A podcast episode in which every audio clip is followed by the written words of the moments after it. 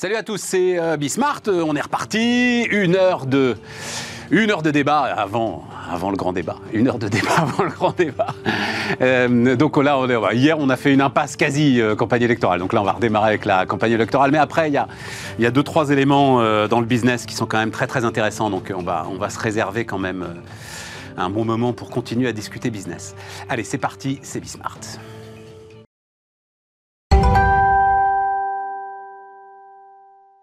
Donc, autour de la table, Thomas Blard, salut euh, Thomas. Salut Stéphane. Managing Partners, Titanium Partner, euh, Nicolas Duep, salut euh, Nicolas, le fondateur d'Alchimie, Jean-Christophe Alquier, le fondateur d'Alquier Communication. Bonjour, salut Jean-Christophe.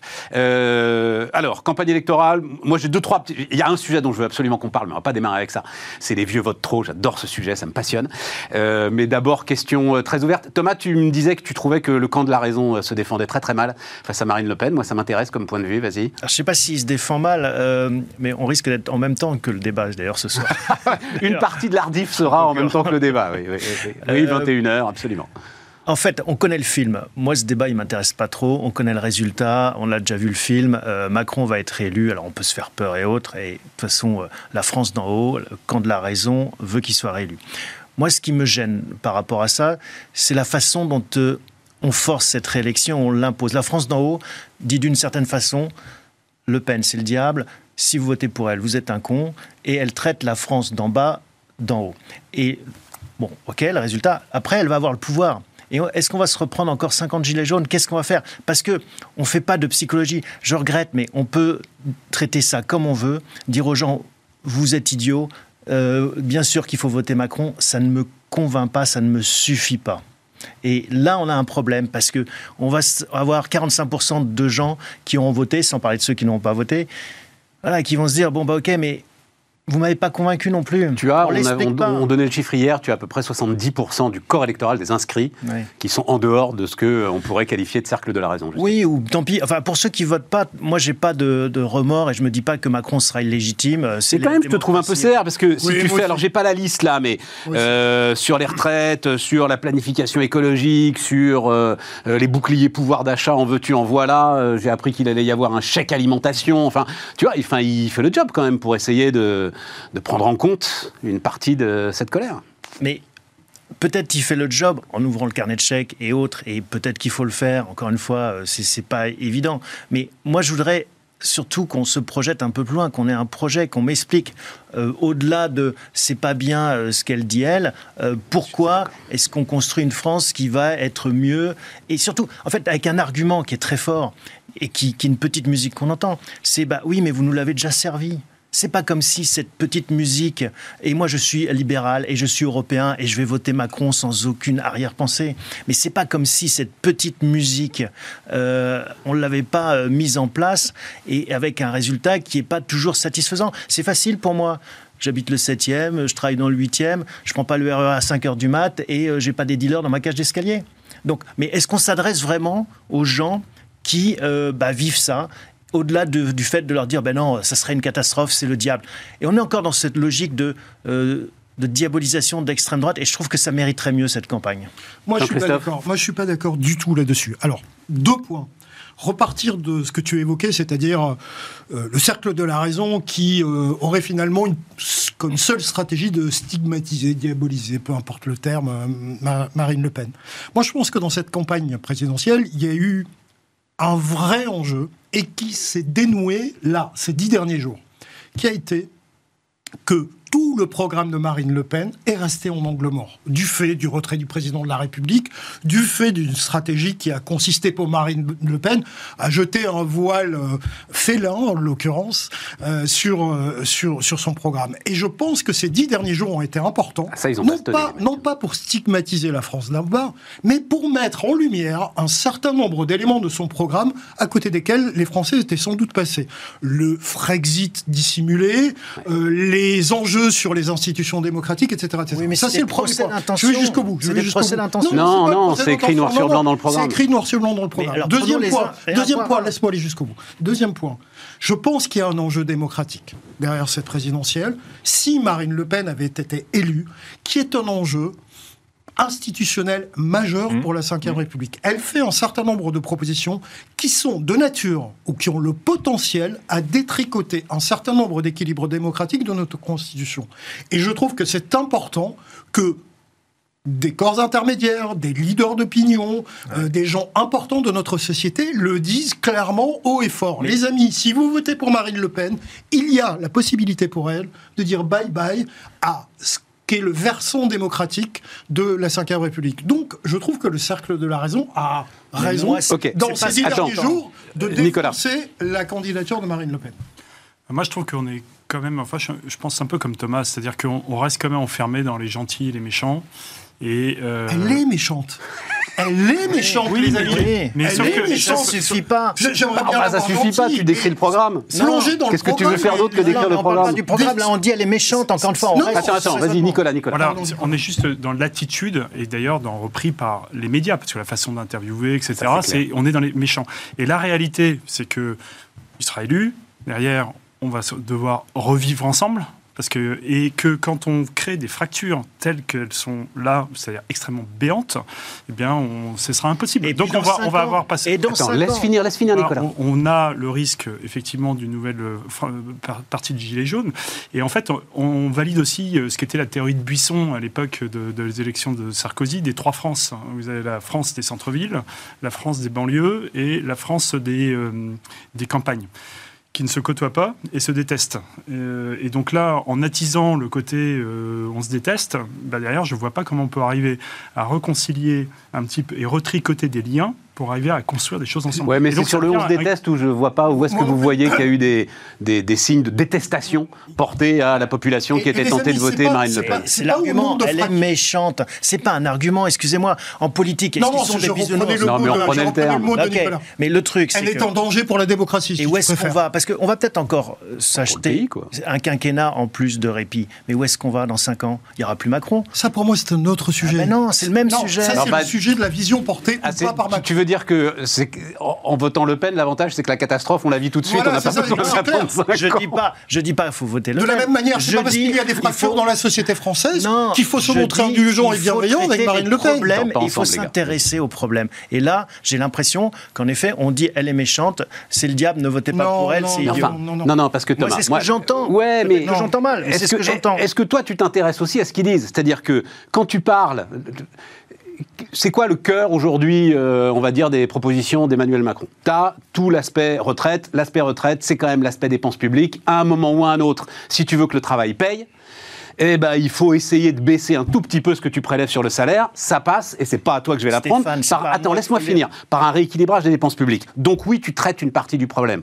Ensuite, Big Bang du lycée professionnel et de l'apprentissage. Tu traites une autre partie du problème. Et ensuite, redonner de la compétitivité. Tu traites une troisième partie du problème en espérant de ramener de l'industrie. t'abordes le sujet en tant qu'expert de Ouais. l'économie. Mais tu peux pas faire autrement. Mais, mais la discussion, elle n'est pas là-dessus du tout aujourd'hui. Elle n'est pas du tout. euh, Elle est là, là-dessus et elle entre est- nous, et elle entre est sur nous, donc tu voudrais, tu voudrais que le gars fasse des discours démagogiques Non, bah, c'est un peu ce qui s'est fait pendant 5 ans. Parce que combien de fois je suis venu sur le plateau et on distribuait, on braquait la caisse, etc. Donc en fait, on a été aux mois, antithèses, on été aux antithèses de ce qui est proposé là. Oui, quoi. mais enfin. euh, Non, mais c'est le Covid, camarades. Nous, on s'est lancé à. c'est-à-dire, depuis qu'on débat ensemble, euh, c'est le Covid. hein. donc, euh, c'est post-Covid. Tout ce qui a suivi, enfin, tu, tu peux pas Oui, faire autrement. quoi. Après EDF, etc. Enfin, il y, a- il y a il y a quand même. c'est- Bah oui, mais c'est. Il, répond à ce que dit Thomas. C'est-à-dire, oui, tu, tu as une. euh, Sur la précarité énergétique, tu as une vraie angoisse, tu y réponds tout de suite. Sans doute avec un présupposé, enfin, un arrière-pensée électorale, ce qui fait que tu arroses absolument tout le monde pour aller vite. Mais ça, ça Mais pas. aller, pour, aller, pour aller dans ton sens, c'est proposer des arguments, ça, euh, je, moi, je, je trouve ça très bien, parce qu'au moins, tu proposes, euh, il y a une angoisse, tu, lui- tu proposes de l'adresser. Là où j'ai un peu de mal, c'est quand j'allume la radio en ce moment, où je me réveille le matin, c'est elle est méchante, elle est méchante, et euh, tu voles C'est le les éditorialistes de presse qui t'embêtent, en fait. Bah, et- et- oui, enfin, Mais tu... pas que, les experts aussi sont Voter Le Pen, c'est voter C'est-à-dire Poutine, c'est un peu court, C'est le cercle de la raison. Et j'entends Non mais ce attendez que tu me dis. ok, faire une alliance en Vas-y, Europe avec attends. la Hongrie et la Pologne. Mais Elle veut, elle veut Attends, désaxer l'Europe attends, vers la Jean-Christophe. Jean-Christophe, laisse parler Thomas et je- tu réponds après. Mais alors, déjà la Pologne et la Hongrie, je pense que c'est assez loin du quotidien des, Français qui se lèvent tôt pour aller travailler. Donc, moi, je veux bien qu'on ait euh, comme ça des, des, des, des, red flags, là, des, chiffons rouges en disant oh, ça c'est dingue parce qu'elle va se rapprocher de Poutine. On a l'impression qu'on va élire Poutine en fait quand on vote Marine Le Pen. Enfin, on en est là. Je trouve que c'est pas sérieux, c'est pas un argument.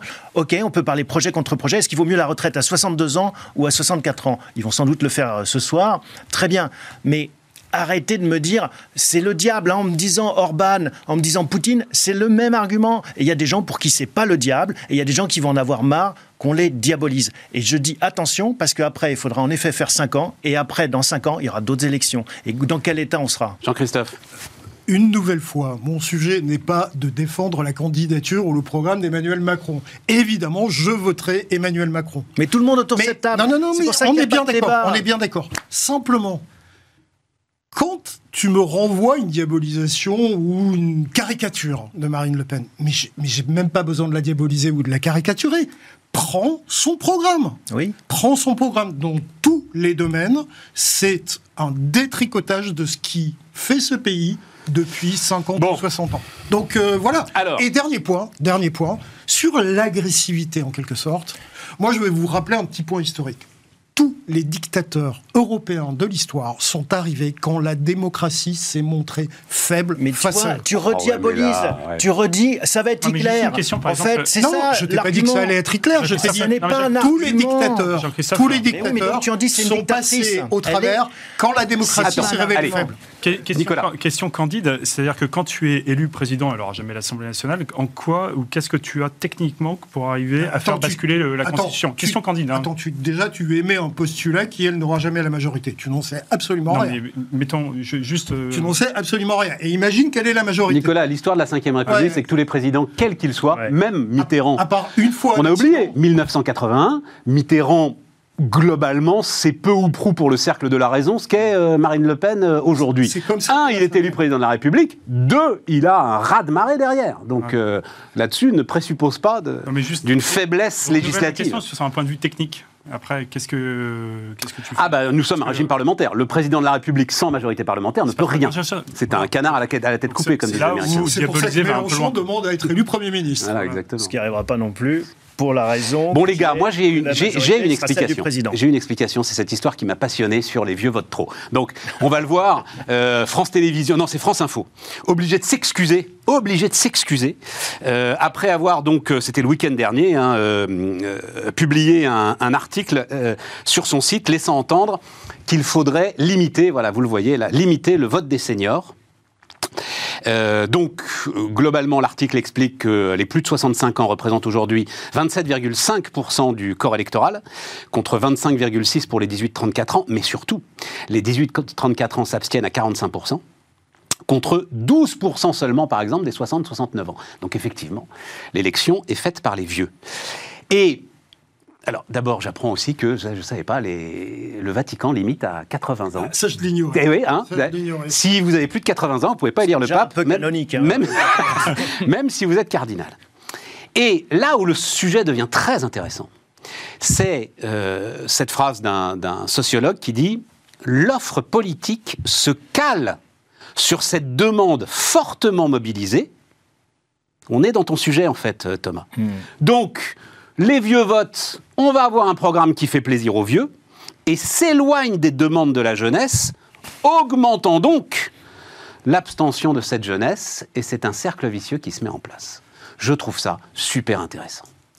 Nicolas. Euh, moi, quand tu as proposé le sujet, j'ai fait un petit travail. Je me suis pris pour un petit démographe à la maison et j'ai ressorti la pyramide des âges pour voir euh, comment ça se répartissait. Parce qu'en fait, j'ai 70 ans, 75 ans. Je suis un boomer, baby boomer, et euh, moi je suis un enfant du baby boom, donc c'est 70-75. et les enfants du baby boom, en fait aujourd'hui, ils sont au début des années 2000, 2005, et ils n'ont pas encore l'âge de, vote. Donc aujourd'hui, quand on a 25 ans, On est en creux de vague dans la Ouais. pyramide, ça se voit. Absolument. Et on est aussi nombreux que ceux qui ont 70 ans, puisqu'il y a quand même eu, Ouais. avec le taux de décès. euh, le- Donc en fait, euh, d'abord, le, le chiffre en valeur absolue, c'est le même. même c'est ce que je t'ai dit. euh, 27,5 pour les plus de 65 ans, 25,6 pour les 18-34 Voilà. ans. Et alors, après, en taux, euh, ce qui est hyper, hyper intéressant, c'est que les boomers votent énormément, parce que quand tu regardes les chiffres, au-dessus de 80 ans, l'implication s'effondre. Je t'ai dit, exactement. 60, Donc 60 ça, ça 69 correspond ans, bien à la génération. 12% seulement d'abstention. Voilà, donc ça correspond bien à la génération de 68, qui est une génération hyper engagée, qui a toujours été hyper engagée, et donc pour laquelle toute la politique a été faite depuis euh, les 40 euh, dernières années, et qui, en se mobilisant d'ailleurs en 81, euh, change les règles du jeu contre la raison, ce qu'on disait tout, tout à l'heure. Et donc en fait, quand on regarde le truc, c'est le, changement démographique de la jeunesse, c'est les prochaines élections, parce que les enfants, donc les petits enfants du baby boom, vont arriver à ce moment-là, et puis d'autres cinq ans plus tard, avec le taux de mortalité, va, di- va- va disparaître. Donc tu as juste un jeu euh, aussi de, de- structure de, la pyramide des âges. Et en fait, ce qui est hyper intéressant, c'est quand on reprend les élections d'il y a 5 ans, le taux, de- le taux d'engagement de la jeunesse est fort sur la présidentielle, mais va être très bas. En fait, euh, il y a 10 points d'écart. euh, de- de- dans Tu veux en venir où, euh, sur les, sur législatives. Tu veux en venir où? Sur les législatives. Donc en fait, le- le- la structure va être encore différente pour les législatives. Mais tu veux en venir où? Bah, ce que je veux en dire, Ce qu'il c'est faut que leur interdire. bah, c'est qu'en fait, c'est- c'est- c'est des jeux de vagues. C'est des jeux de Non, vagues. À un c'est moment de- non, en ce moment, mais, euh, parler des vieux maintenant, euh, c'était pas le cas il y, a, 10 ans et ce sera plus le cas dans 10 ans. Donc en fait, euh, Euh, Ce sera plus le cas dans ah, 10 ans. dans 15 ans, 15 ans. c'est- oui, t'es millénial. euh, Enfin, il se trouve que euh, j'en ai deux. euh, ils, ils ont Eux 22 voteront, ans hein, aujourd'hui. Ah ben ils votent là. hein. Voilà, mais Ils ont 22 ans. Ils mais votent. C'est leur, leur première mais présidentielle. tes parents dans 15 ans, dans 10 ou 15 ans, euh, auront 90 ans et donc avec l'expérience de vie, euh, ils seront moins Donc présents. tu penses que c'est- un moment conjoncturel Exactement. c'est et que euh, l'idée d'une offre politique qui est en train de s'éloigner en fait d'un peu de dynamisme et d'un peu des préoccupations de la jeunesse, ça- tu tu- prends la pyramide des âges, tu vois que Bon. c'est plus Non, mais c'est vrai qu'il c'est une bonne manière de il met le doigt sur un débat. point. il met le doigt sur un Ah, point. j'ai travaillé. les boomers, c'est vrai, sur les ronds-points, on parlait des gilets jaunes. Il y avait beaucoup de boomers, hein, Ouais. beaucoup de retraités finalement qui s'emmerdaient et qui allaient sur les ronds-points. Ou, enfin, Puis surtout qu'il avait perdu un peu de pognon et parce qui avaient que des revendications. On ne va pas entrer à nouveau dans le débat. Moi, c'est pas, CSG. c'est pas le- les, les électeurs euh, euh, d'un- certain âge que j'empêcherais d'aller aux urnes, c'est les candidats. Quand je vois Biden, qui est honnêtement une momie à roulettes, j'ai peur. Je me dis, mais comment est-ce qu'on peut diriger les États-Unis alors qu'il a à peine du mal à marcher 5 mètres? Franchement, et je trouve que c'est là où, quand on a un Mélenchon qui est pour la retraite à 50 ans et qui se présente à 70 ans, il y a une incohérence. Jean-Christophe, tu as un point de vue là-dessus Ouais, j'en ai. Je j'en suis le seul à être vraiment intéressé par Non, cette non, histoire, j'en quoi, ai j'ai beaucoup, l'impression. et- bon. et- Mais en même temps, comme c'est moi qui décide, on a Non, pu en parler. Encore un dictateur. T'as raison, c'est un vrai enjeu. Et c'est et c'est un enjeu, euh, pardonne-moi, en revanche, qui n'est pas nouveau. C'est les politistes travaillent sur ces sujets-là depuis un moment, et notamment dans leur analyse de qu'est-ce qui détermine, vieille question économique, en politique, les programmes, euh, le vote, l'offre ou la demande. Donc, cette question est, est absolument pas tranchée. Moi, j'ai trois remarques par rapport à tout ça. Un, il y a une forme d'évidence qui est laquelle Toute simple. Les démocraties européennes occidentales vieillissent. Donc, leur corps électoral vieillit. Et l'âge du corps électoral des démocraties occidentales n'est que le reflet, à un moment donné, d'une trajectoire démographique que tu retrouves dans l'offre politique. Oui, mais justement, il faut essayer de lutter contre ça. Absolument. Deuxièmement, deuxièmement, un des sujets de cette gérontocratie, Parce de ce pouvoir dire. Non, non, parce qu'il y a un truc que personne ne dit, espèce de tabou et tout. On doit avoir à peu près le même âge. On n'a plus de perspective. Non Notre sujet à nous, c'est quel jardin on va avoir derrière Est-ce qu'on va y mettre des rosiers ou une Tu vois, dire, Bien sûr. Et globalement, Thomas parlait d'un grand. Non, sur ça, ça, ça m'intéresse beaucoup ce que tu disais, Thomas, parce que Thomas parlait d'un grand projet pour la France, pour l'Europe. Globalement, toi, tu as juste.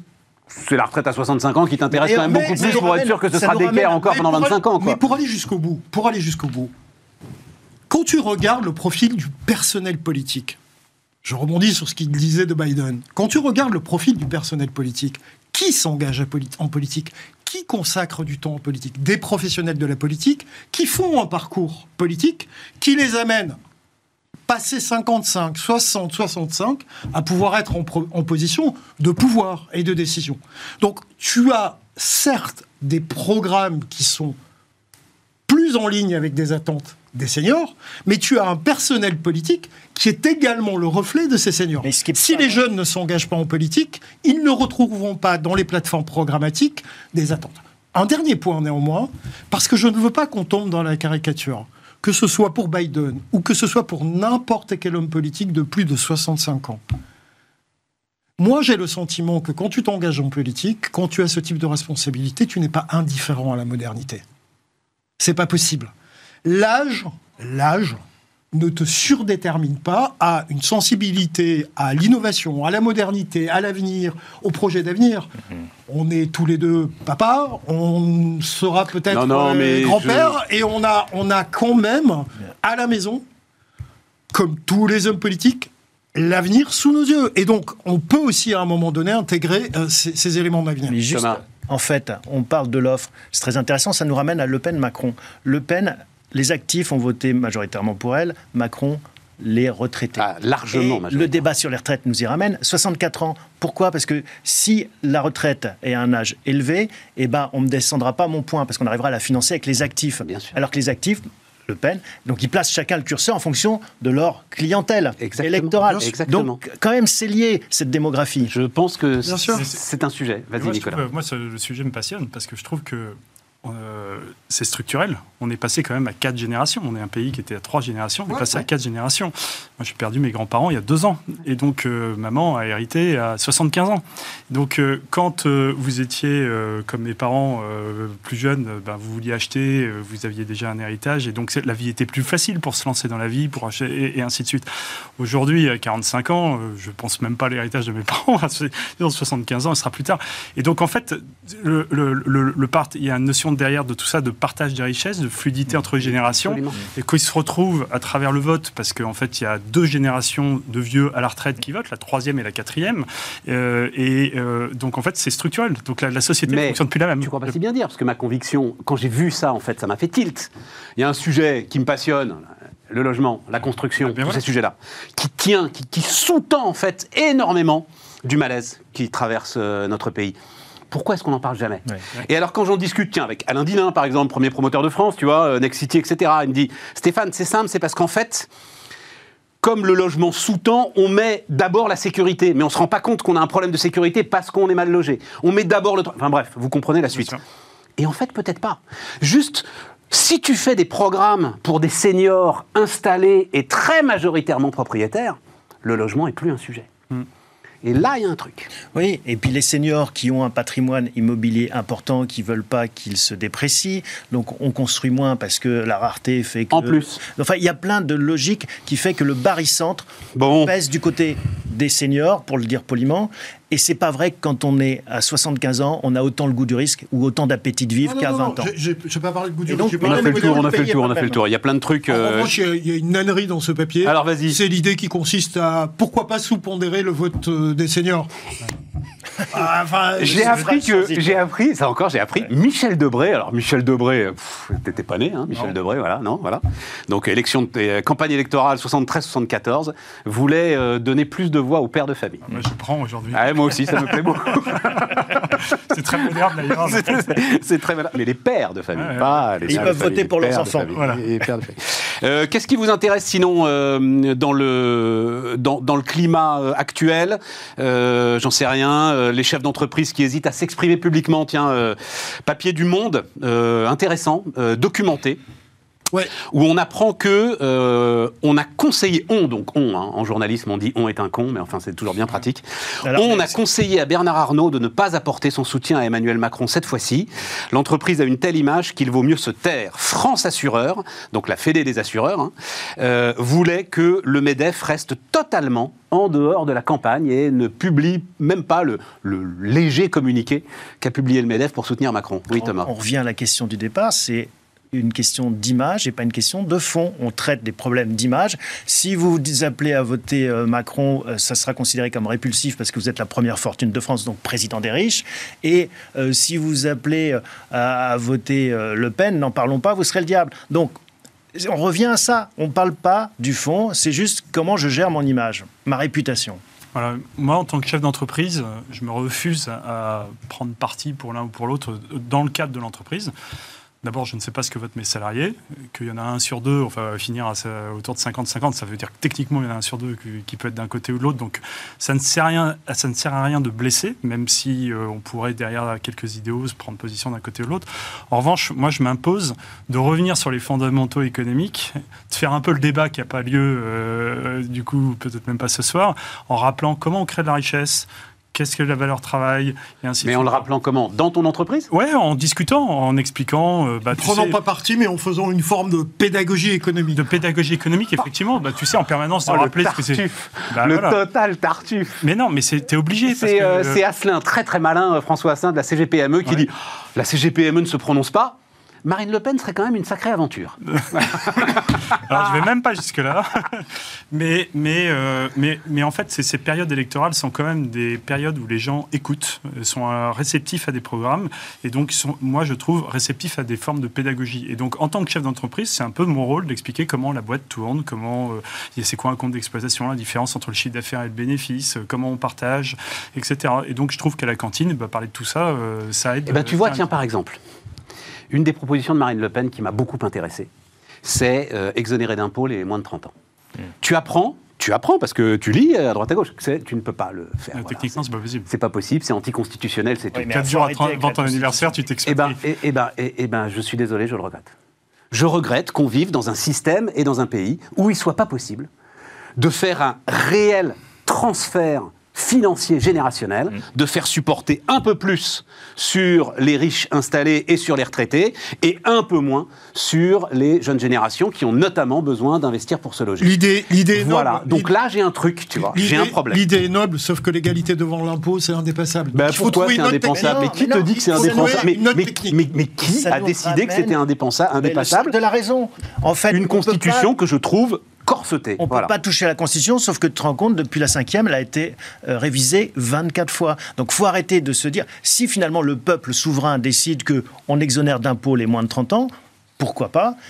Eh bien voilà, on peut changer la Constitution. Il faut arrêter de se dire la Constitution ne me permet pas de faire ça, Bruxelles ne me permet pas de faire ci. C'est la meilleure façon de faire voter contre. la, contre... la proposition elle est peut-être trop basique parce que sur 30 ans, euh, noir, blanc, mais après tu as des systèmes. Il faut qu'elle soit basique, ce genre de transferts. Alors pour, pour, le verbaliser après dans la mise en œuvre, ça peut être plus progressif. Tu peux, tu peux y aller de la même façon qu'il y avait eu euh, avec les, parts fiscales pour les enfants. Tu paies peu à 20 ans, tu paies un peu plus à 30. Nous mourrons de la complexité, les mecs. Enfin, tous les cas, au-delà de tout, nous mourrons de la complexité vous êtes Premier ministre.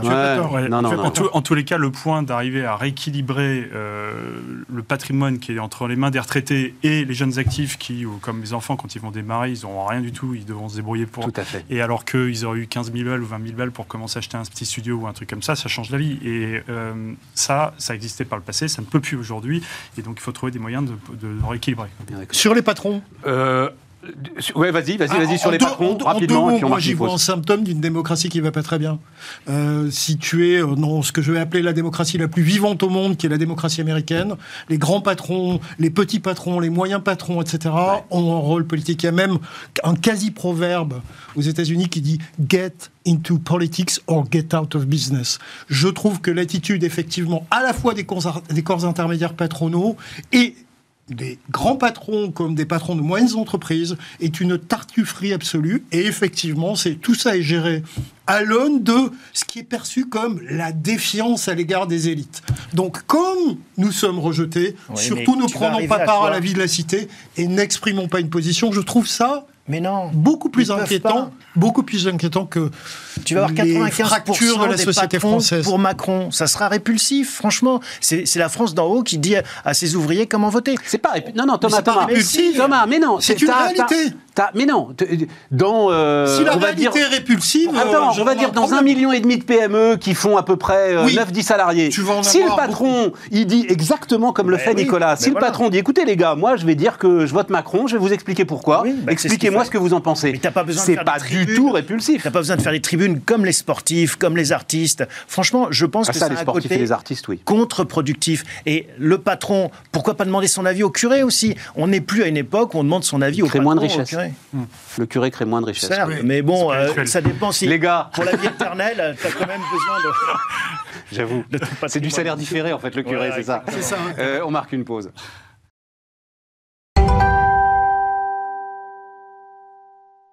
On repart, les amis, on repart. Alors, c'était euh, une promesse de la dernière fois, euh, Nicolas, où on s'était dit qu'il fallait qu'on parle, du, parle du business de la musique. Il se trouve que ça peut, mais on va pas le faire, hein, parce qu'on va perdre du temps. Et puis, on a fait 40 minutes là-dessus euh, hier, ça m'a rendu fou d'ailleurs. Enfin, ça m'a rendu fou. J'étais très très étonné, mais c'est vraiment un sujet qui traverse notre cercle de la raison, justement, c'est le salaire des patrons.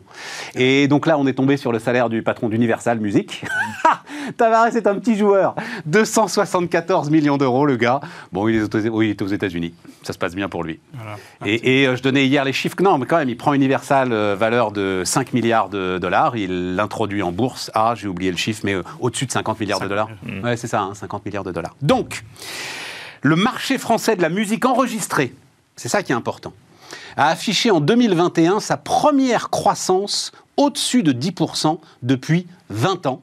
L'achat de supports CD et vinyle, dont l'attractivité s'affirme de nouveau sans équivoque, y compris auprès de la jeune génération. Ah, c'est pas les boomers. Qu'est-ce qui t'intéresse, euh, Nicolas Alors moi, c'est un sujet qui me passionne. Ouais, moi aussi. Vas-y, vas-y. Et je trouve que la musique en forme, c'est le phénix qui renaît de ses cendres. Ouais. Avec euh, la première croissance depuis 20 ans, parce que ça faisait depuis 2002 une, une décroissance. Alors en France, on a un peu plus de 700 millions d'euros de chiffre d'affaires, à comparer à 1,4 milliard avant que ça s'effondre. Donc il reste quand même du chemin avant de tout combler. Mais, j'ai deux observations euh, qui m'intéressent. Le premier, c'est que la croissance, elle est solide cette fois-ci, puisqu'on a deux jambes. D'une part, le streaming qui pèse 60%, puis le physique euh, qui est toujours présent et qui n'a pas disparu. Et dans le streaming, il y a trois familles. Il y a la famille du streaming payant, les Deezer, euh, Spotify que vous connaissez. Il y a le streaming gratuit financé par la pub, alors lui qui baisse parce que ça, il a atteint son point de maturité. Et maintenant, il y a l'explosion du streaming vidéo. En fait, la consommation de musique à travers Twitch, TikTok. Donc, euh, c'est Et YouTube, hein, YouTube est quand même le premier aujourd'hui des sites de... euh, Oui, alors, Consommation de beaucoup musique. en gratuit financé par la pub. Et, que, et donc ces relais de croissance sont euh, extrêmement euh, solides et installés. Et puis on observe aussi que dans le physique, ben, en fait, les usages s'additionnent. C'est pas l'un qui bouffe l'autre. C'est comme à chaque fois qu'on on lance des nouveaux, nouvelles choses, ça s'additionne. Et donc euh, le vinyle qu'augmente, le CD qu'augmente. Donc j'écoute la musique vinyle à un moment donné, et puis je suis abonné à Spotify pour économiser autre chose. Et tout ça appuyé sur l'abonnement, qui euh, est le modèle économique le plus ré- euh, résilient qui soit. Donc ça pèse 400 millions, donc c'est moins soumis au, hit euh, où il fallait trouver le super artiste à mettre chez Carrefour à un moment donné pour faire une belle année. Là, euh, il reste un potentiel de croissance de dingue, parce que quand, quand on compare la France aux autres pays, euh, il y a un potentiel de croissance euh, extrêmement important. Et alors le deuxième point, euh, moi qui me passionne, qui est plus... Attention quand même à la petite alerte que nous a envoyée Netflix hier sur ce modèle de l'abonnement. Ah, Je suis moi-même très surpris. Euh, la bourse a été très très surprise. Netflix a perdu 200 000 abonnés aux États-Unis. Les 20 Alors, milliards. C'est pas grand-chose, mais voilà. Mais 20 milliards de valo. Vous parlez, à un Donc, euh, patron, vous parlez à un patron de boîte apparemment, je, je, je vois bien le sujet.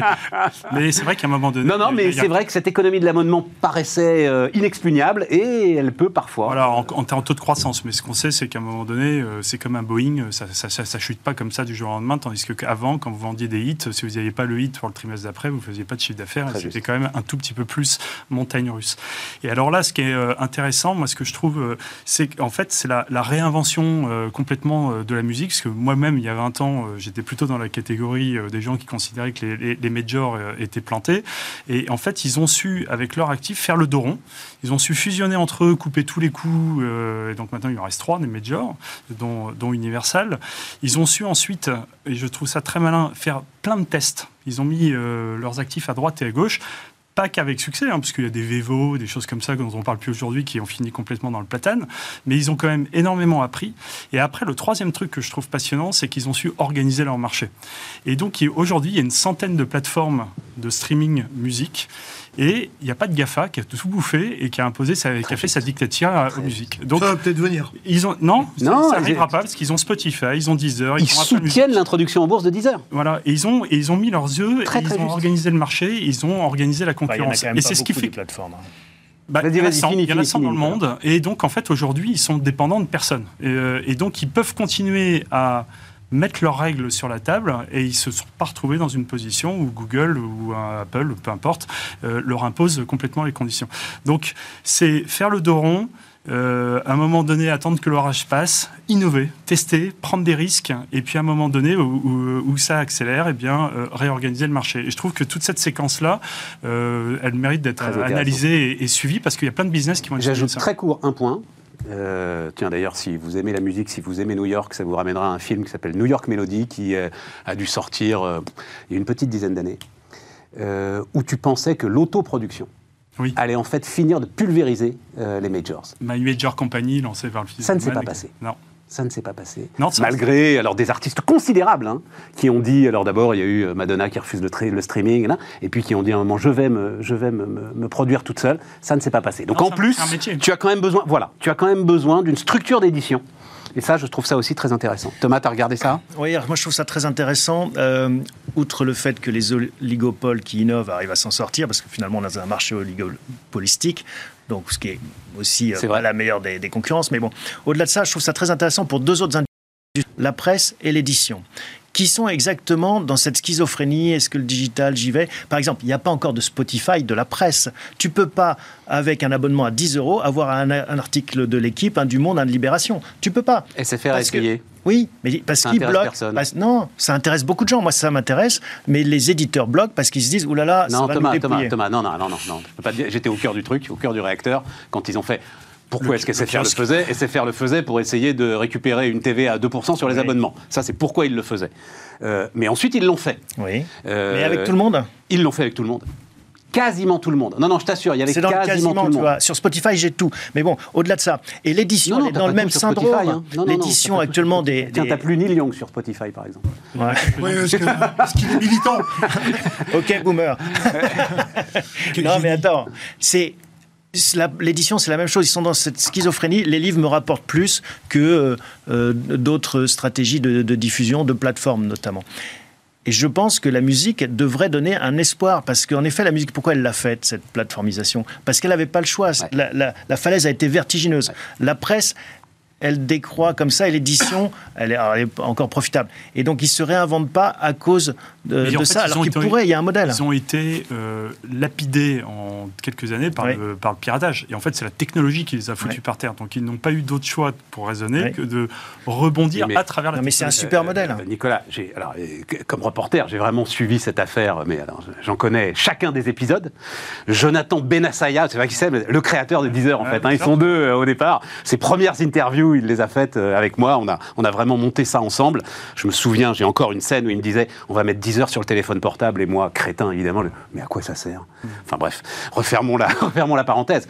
Je peux te dire que ils ont tout refusé. Ils se sont battus, Universal et le fameux Pascal Nègre à l'époque, mais se sont battus contre Mmh. toutes les innovations. Mais l'abonnement, ça ne marchera jamais. Mmh. Mais, mais vous êtes fous, mais vous voulez nous tuer, etc. Donc Oui, c'est quand même. Non, non, mais tel que tu le racontes remarquablement bien, on a l'impression d'un long fleuve tranquille. Non, non, Euh, ils ont testé, ils ont testé, ils ont planté les plein chutes du trucs Niagara. Ça leur a coûté quelques centaines de millions, voire milliards. Mais à la fin, et juste en réglant un tout petit peu le, le point de, de tolérance à la douleur, C'est ça, eh ben, il- exactement. il, il- il se barre avec deux tiers de la valeur de l'abonnement. quoi. Donc il fallait régler pro- progressivement le truc. Alors bon, c'est sûr qu'aujourd'hui on post-rationalise le machin et, et que ça c'est moins, ça, c'est moins fait. Mais de la même façon que Apple est arrivé à poser 30% pour prendre sa commission, euh, qui est le seuil de tolérance à la douleur? Et, et, euh, est-ce que ça aurait été mieux à 50% Sûrement, parce qu'on aurait mis plus de créativité dans les interfaces, etc. Mais enfin là, il, ramasse quand même les deux tiers du gâteau. Quoi. Tu as vu d'ailleurs que Facebook, enfin Meta, euh, place la commission dans le métaverse. Il démarre quand même très très fort là. hein. 40, 50%. ouais, c'est 50%. ouais, 50%. C'est scandaleux. de l'âme. 50% de ce qui sera créé, vendu C'est dans le métaverse de Meta, Facebook. de Facebook, Ouais. sera récupéré par Facebook. Bienvenue chez moi. Et on va voir, c'est exactement ce que tu dis, seuil de douleur. Jean-Christophe Euh, Moi, j'ai- j'ai. j'ai- Pardon, vas-y. Non, mais 50% dans l'expérience des services surtaxés, du Minitel, etc., ça ne marche pas. En fait, le, point, il est autour d'à peu près euh, maximum de- un 30%, un tiers. Après, tu ne touches pas assez pour pouvoir être motivé et pour pouvoir innover. Un point de détail. Euh, on regardera les chiffres 2022 quand même. Je pense que le Covid a eu aussi un effet de consommation accrue de musique. Confinement, euh, temps euh, passé à la maison, etc., etc. Et je pense que les gens ont beaucoup acheté de musique pendant cette période-là. Donc on verra, On verra. 2022. On verra. Deuxième Mais tu as quand même un trend de toute façon On hein, qui remonte. Voilà. Deuxième commentaire, et tu vas voir, il va dans le sens de se straindre. Moi, d'abord, je suis fasciné par l'industrie de la création, parce que c'est une industrie, mais le mot résilient ne suffit pas. C'est extraordinaire à quel point, nous, êtres humains, une fois qu'on est nourri et qu'on est en sécurité, on n'a qu'une envie, c'est de consommer de la création. Et peu importe à quoi ressemble cette création, ça Certes, peut être des séries, euh, etc. Monsieur Jacques Attali, et donc Donc, je dis juste que, à mon sens, le redressement de l'industrie de la musique tient moins à ce que Nicolas vient de nous exposer avec brio, c'est-à-dire une espèce de génie marketing, de capacité, au fait surtout que la musique est devenue quasiment, dans les sociétés développées, quasiment un besoin primaire. Et oui, que- mais Jean-Christophe, tu rates le point. Le point, c'est qu'on paye pour. C'est qu'à un moment, on s'est dit, plus personne ne pourra. Parce que.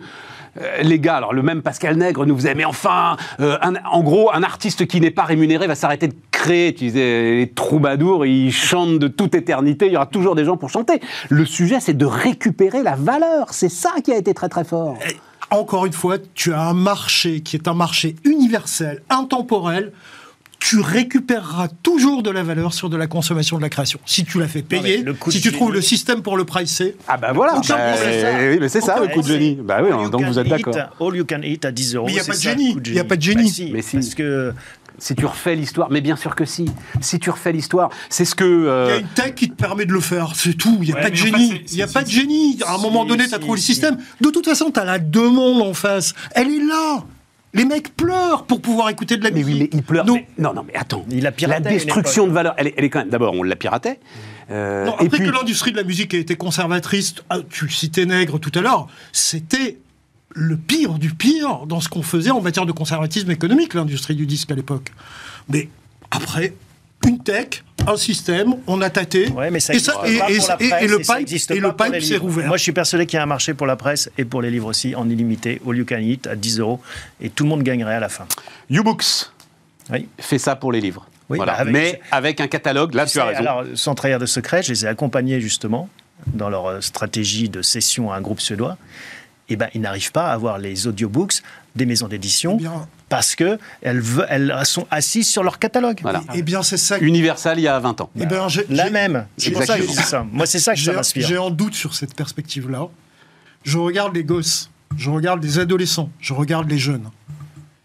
Ils ne peuvent pas se passer d'images et de musique. Ils peuvent se passer allègrement de textes. Ouais, mais là, on... Allègrement. Mais un, un point clé. Allègrement. Un point clé du sujet, c'est ce que tu disais Thomas, c'est-à-dire qu'en fait, à trois majors, quand ils ont fusionné, ils se sont retrouvés à trois. Ils pèsent, euh, selon les pays, entre deux tiers et trois quarts du marché.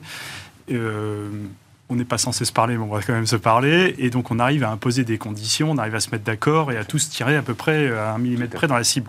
Et ce que tu n'as pas dans la presse et ce que tu n'as pas dans le livre, parce Pas que c'est beaucoup plus Dans le livre, éclaté. ça arrive oui. avec Bolloré. Euh, Pe- Peut-être euh, sur la France, mais c'est quand même très éclaté. Et eux, ils ont réussi à avancer euh, de façon coordonnée et de pousser leurs pions de façon Oui. coordonnée. Alors peut-être qu'ils y arriveront, mais, mais ça, c'est un point euh, C'est des marchés locaux, les livres, hein, quand même, avec la Ça. langue par rapport à la musique.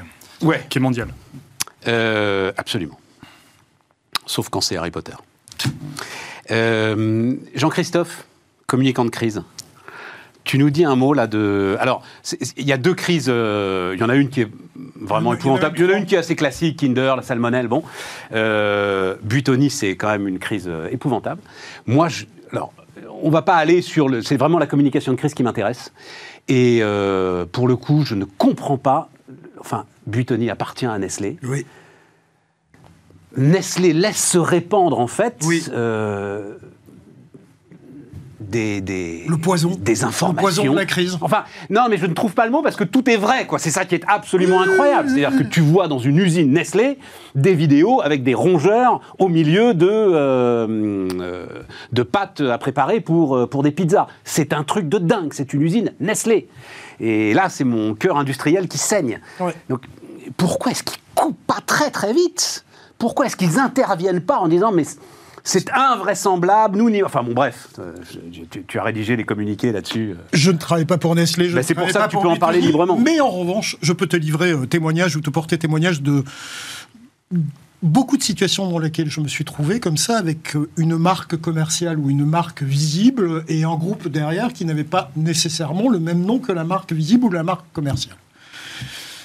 Il y règne dans les grandes entreprises, en particulier dans les multinationales, aussi étonnant que cela puisse te paraître, une espèce de mythe qui consisterait à penser que si la marque commerciale, en l'occurrence Buitoni, est exposée à une crise majeure, on va tout faire pour construire un mur chinois entre la marque commerciale et la marque mère, la marque groupe, en l'occurrence Nestlé. Et quand j'ai décortiqué un petit peu la communication de Nestlé au cours de, cette crise euh, Butoni, je me suis aperçu qu'effectivement, il restait énormément en retrait, dans une discrétion suisse, comme dans les plus belles années, laissant en première ligne la marque Butoni et pensant que personne ne ferait le chemin qui consiste à dire tiens, à qui appartient Butoni Nestlé. Je peux te raconter une anecdote. On a échangé sur ton plateau de multiples reprises là-dessus. Quand j'ai travaillé pour Total au moment de l'explosion de l'usine AZF, l'explosion de l'usine AZF, la société s'appelle Grande Paroisse. Personne ne sait dans les premières heures que Grande Paroisse est une filiale à 100% du groupe Total. Ça a pris cinq minutes avec Thierry Desmarais pour le convaincre et lui dire il est hors de C'est une affaire de Total. Bien sûr. Mais bien sûr. Il est hors de question que ce soit Grande Paroisse ou AZF mais évidemment, communique sur ce qui s'est passé à Toulouse. C'est l'affaire de Total.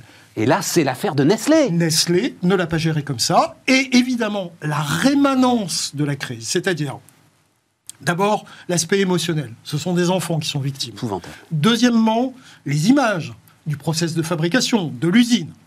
Troisièmement, ce qui est un accélérateur d'exposition et de rémanence, la judiciarisation, puisqu'il y a des plaintes qui ont été déposées.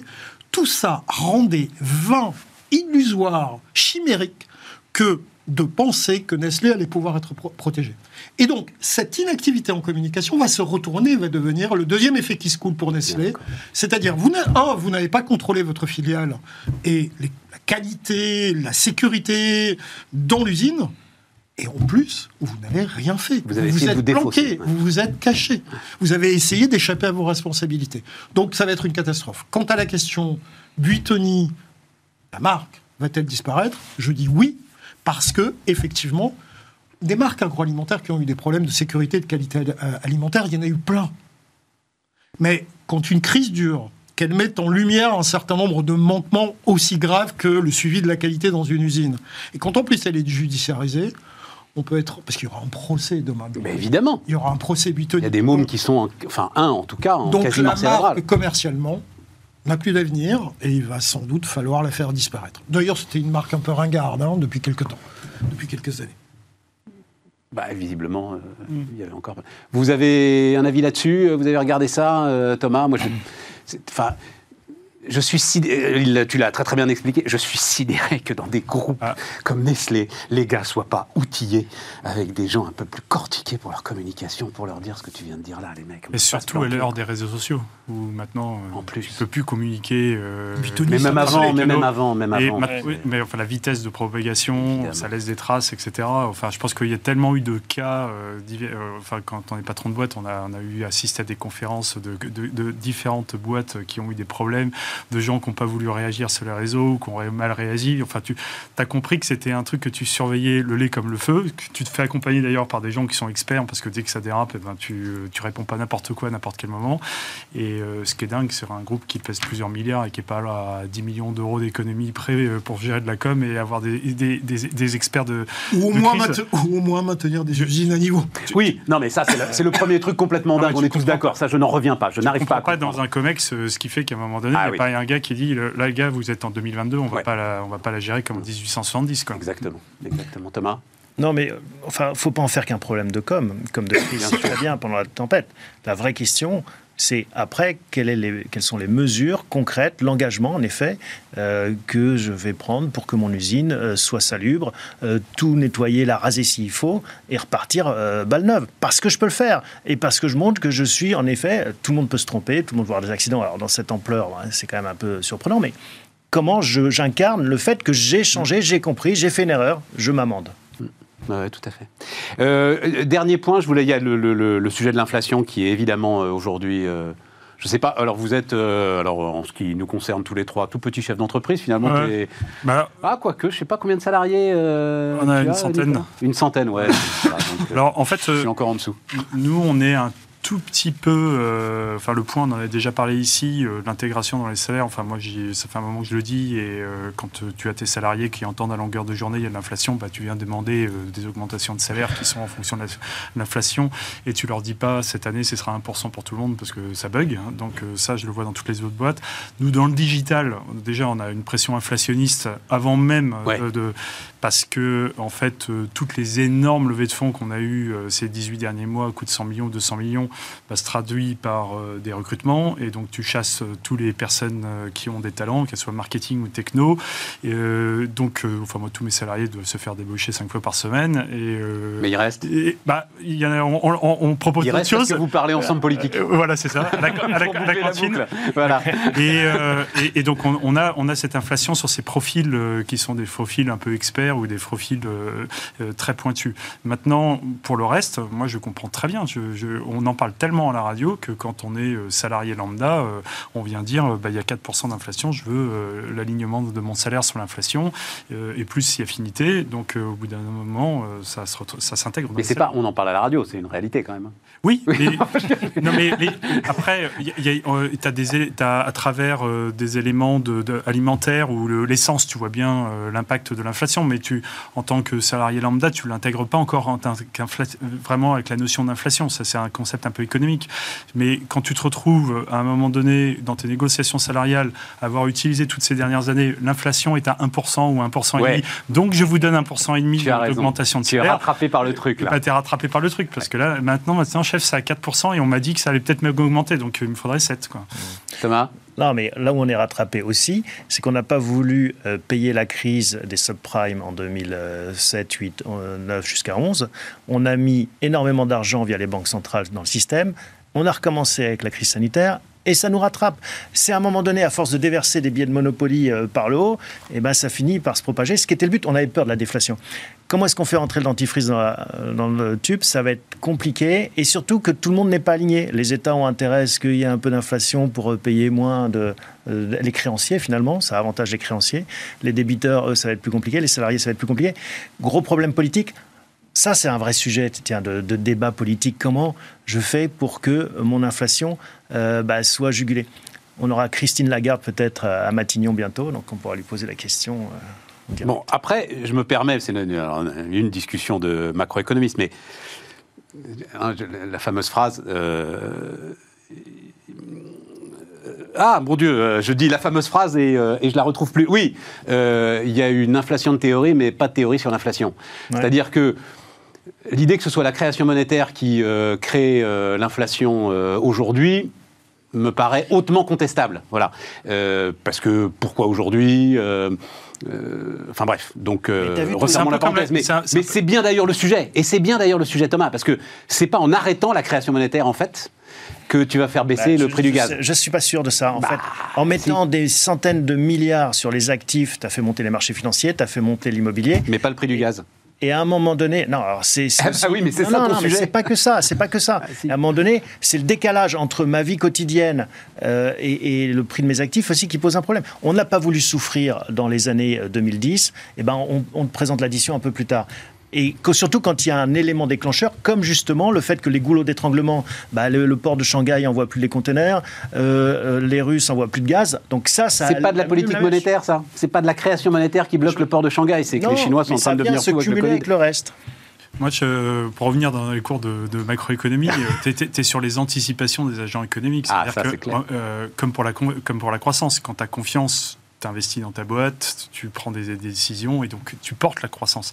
Là, quand tu commences à intégrer euh, l'inflation concrète et non pas celle des marchés financiers, parce que ça, tu s'en fiche un peu, mais que tu te dis, bon, euh, est-ce que j'emprunte, est-ce que je décale l'achat de ma maison, est-ce que euh, je reporte tel ou tel crédit, etc. Tu, tu introduis, tu ramènes dans l'économie toutes tes anticipations et c'est à ce moment-là que tu commences à générer de l'inflation. C'est pour ça que l'inflation est saine. C'est pour ça que, comme le disait très justement Nicolas Bouzou sur ce tableau, sur ce plateau la semaine dernière, on ne peut pas avoir à la fois peur de la dette et de l'inflation. Alors, à un moment, il va falloir choisir. Et pour pour boucler la boucle. Et, et l'inflation aujourd'hui est une des solutions pour notre problème de dette. Ça, Voilà. Et, voilà. et- et pour boucler la boucle avec le premier sujet, euh, mes parents ont payé leur maison avec l'inflation. Mm. Donc à un moment donné, pour redistribuer vers euh, les polluants de génération, Bien sûr. un peu d'inflation, on sait bien que c'est l'euthanasie des rentiers et des- Exactement. Donc, euh, que l'économie va bien, qu'il y a de la pression dans les tuyaux. Moi, j'avais un rédacteur en chef euh, au début de ma carrière de journaliste qui me disait toujours il n'y a pas d'inflation en France, c'est le signe que l'économie est anémiée voilà. Ouais. et que ça ne marche pas. Ouais, ouais.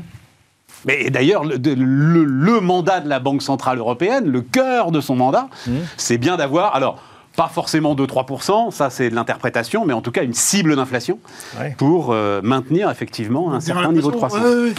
Euh, Mais oui, tu que veux ça. rajouter quelque chose? Parce qu'on est, on est, on est dans ce moment très compliqué de, De- de l'inflation, l'animation des débats. Qui, il reste 2-3 Alors, minutes.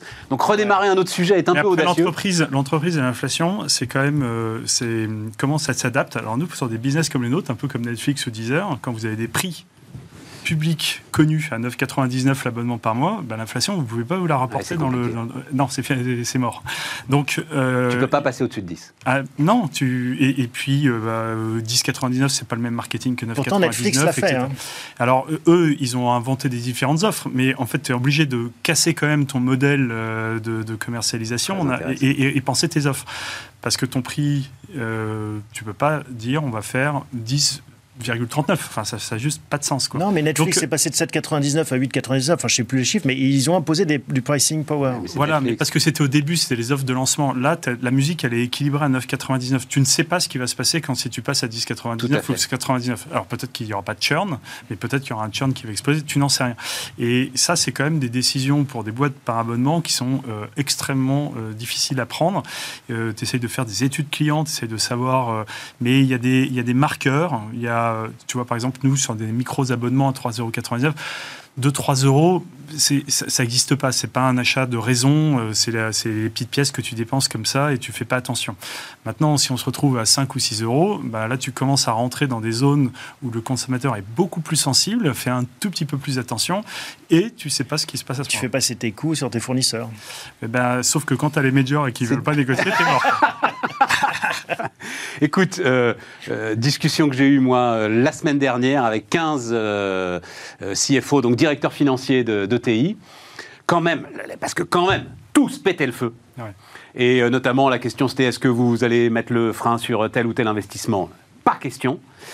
Et tous allaient euh, augmenter les salaires, et tous, mais c'était dans le B2B, c'est vrai. Et dans le B2B, c'est quand même radicalement différent, euh, arriver à passer les hausses de prix. Mais c'est vrai que toi, tu es dans le B2C, euh, en partie. Avec des prix marketing. Et voilà. Et, et donc là, le, le marketing euh, et le pricing, qui est une science absolument passionnante, rentre en ligne de compte. Merci, euh, les amis. Merci. Merci, euh, Jean-Christophe. Merci. Thomas, Nicolas. On se retrouve. Mais oui, alors on se retrouve demain. Et demain, on va. on fera une spéciale retraite. Mais on n'a pas eu le temps encore, parce que Thomas, il veut rouvrir les camps de travail pour les vieux. Non, non, c'est- Vous avez un problème avec les vieux euh, à 62, 63 ans, euh, faites-les garder les parkings. Voilà ce qu'il me dit. Au Japon, non, ils gardent les parkings, les vieux. c'est- un peu, c'est un peu dénaturé. Oh putain. Mais il faudra qu'on en reparle. Ben, on en reparle, pas de problème. Euh, à demain, les amis. Donc, spéciale retraite, euh, enfin, retraite, travail, partenaires sociaux, tout ça.